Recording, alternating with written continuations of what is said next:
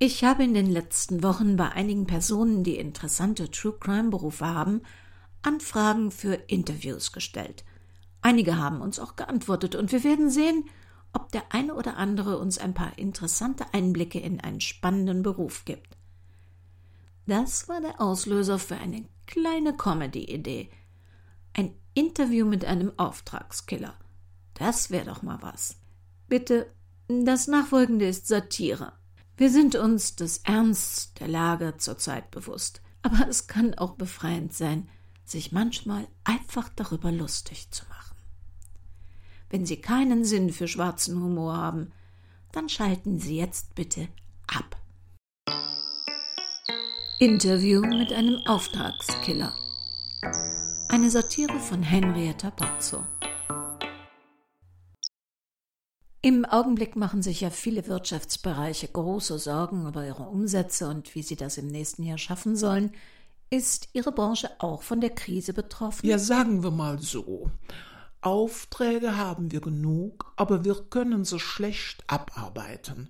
Die Leute verlassen das Haus ja nicht mehr. Wir haben natürlich spezialisiertes Personal, zum Beispiel Sniper, aber da nützt der beste Sniper nix, wenn Oma noch die gute Samtgardine vom Fenster hängen hat. Und Sie wissen es selbst, das ist auch immer eine Preisfrage und nicht jeder kann sich hochqualifizierte Spezialisten leisten.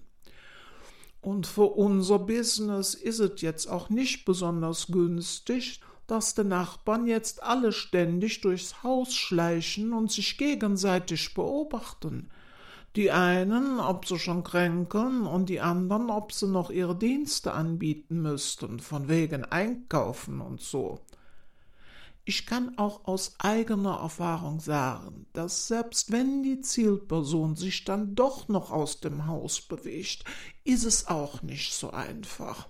Ich hatte da letztes Wochenende einen Fall, ich war noch mehr als fünf Meter entfernt, da wirft er sich mit einem Hechtsprung ins Gebüsch und schreit, ich soll ihm bloß nicht zu nahe kommen, ob ich noch nie was von Social Distancing gehört hätte. Das ist in unserer Branche das Unwort des Jahres. Social Distancing. Das hat dann leider zu sehr unerwünschter Aufmerksamkeit des Umfelds geführt und ich musste die Aktion abbrechen. Wobei, wir sehen für uns in der Krise durchaus auch Chancen.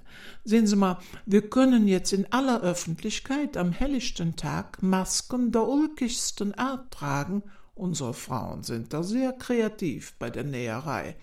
Ein Kollege hat sich sogar von so einem Tutorial bei YouTube, Sie kennen das sicher, inspirieren lassen und arbeitet jetzt nur noch mit Kaffeefilter im Gesicht.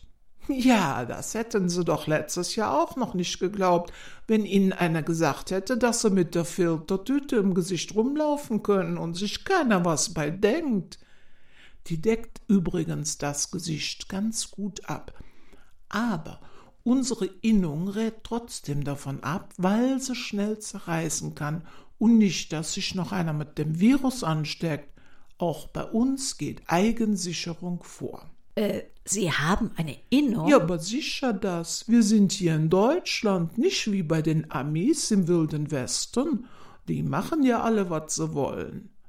Die Innung macht sich im Moment auch einen Kopf, wie wir das mit den Abschlussprüfungen vom Nachwuchs in diesem Jahr halten. Normalerweise sind die am 1. April, aber in diesem Jahr.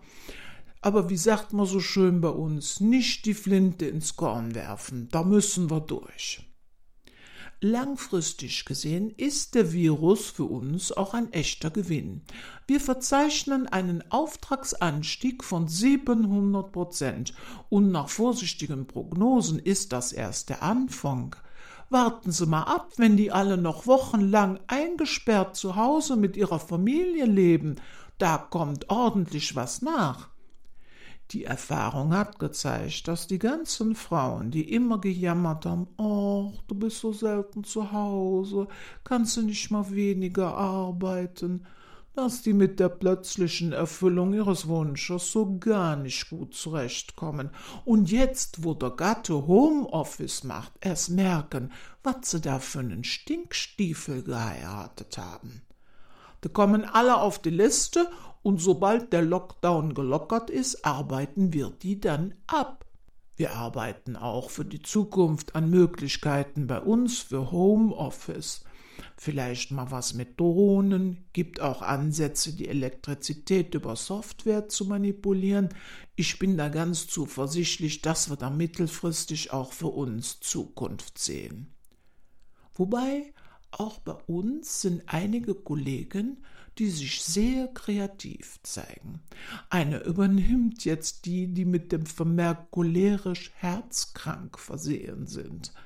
Im Grunde simpel. Da folgt der Zielperson und wenn sie dann Klopapier in den Wagen legt, nimmt das raus und legt es in seinen Wagen. Oh, Sie ahnen ja nicht, wie schnell man die zum Herzinfarkt kriegt. Und man muss noch nicht mal gegen das Gesetz verstoßen, weil Klopapier im Wagen zu haben ist nicht ungesetzlich. Gibt es denn auch Aufträge, die Sie ablehnen? Selbstverständlich. Der Ethikrat hat die neuesten Vorgaben in seinem letzten Newsletter verteilt und noch einmal darauf hingewiesen, dass die sich mehrenden Aufträge für Zielpersonen unter 18 Jahren auch trotz Flehen und Bettelns nicht anzunehmen sind. Sie glauben ja gar nicht, was uns da für Summen geboten werden, wenn die sonst so aufgeschlossenen Eltern entdecken, dass ihre lieben Kleinen doch nicht die lebendig aufgeweckt und von Lehrern völlig missverstandenen Einsteins und Mozart sind, sondern nervtötende Riesenmonster mit Horrorpotenzial. Auch wenn es hier und da sehr verständlich ist, da müssen wir durch, das lehnen wir ab, sowas machen wir nicht. Sagen Sie, darf ich Sie auch mal was fragen? Wissen Sie eigentlich, dass nicht jeder das, was Sie hier machen, gut findet? Also mal unter uns ein kleiner Tipp, weil Sie mir sympathisch sind. Wenn Ihnen morgen oder übermorgen einer das Klopapier aus dem Wagen nimmt, regen Sie sich besser nicht auf. Es ist sommerlich schön draußen und wir dürfen uns, wenn auch nicht in Gruppen, auch draußen aufhalten, den Sonnenschein genießen und uns müde laufen. Ich brauche sie also nicht mehr in den Schlaf zu quasseln. Deshalb hören wir uns jetzt im Mai wieder. Aber Martina vom Spielepodcast Fuchs und Bär hat sich bereit erklärt, uns ein paar Spieletipps für große und kleine Krimi-Fans zu geben, die man zu Hause ohne große Gruppen spielen kann. Sobald wir die haben, schieben wir eine Spieleempfehlungssendung dazwischen. Denn niemand weiß, wie lange das schöne Wetter und der Lockdown noch anhält und wir plötzlich wieder Indoor-Beschäftigung suchen. Halten Sie sich tapfer, suchen Sie menschliche Nähe, aber vermeiden Sie die körperliche dabei. Es gibt andere Wege. Dies war eine Sendung des Krimi-Kiosk-Verlages Petra Weber in Köln und Sie sehen Sie bitte zu, soweit es in Ihrer Macht steht, dass Sie gesund bleiben.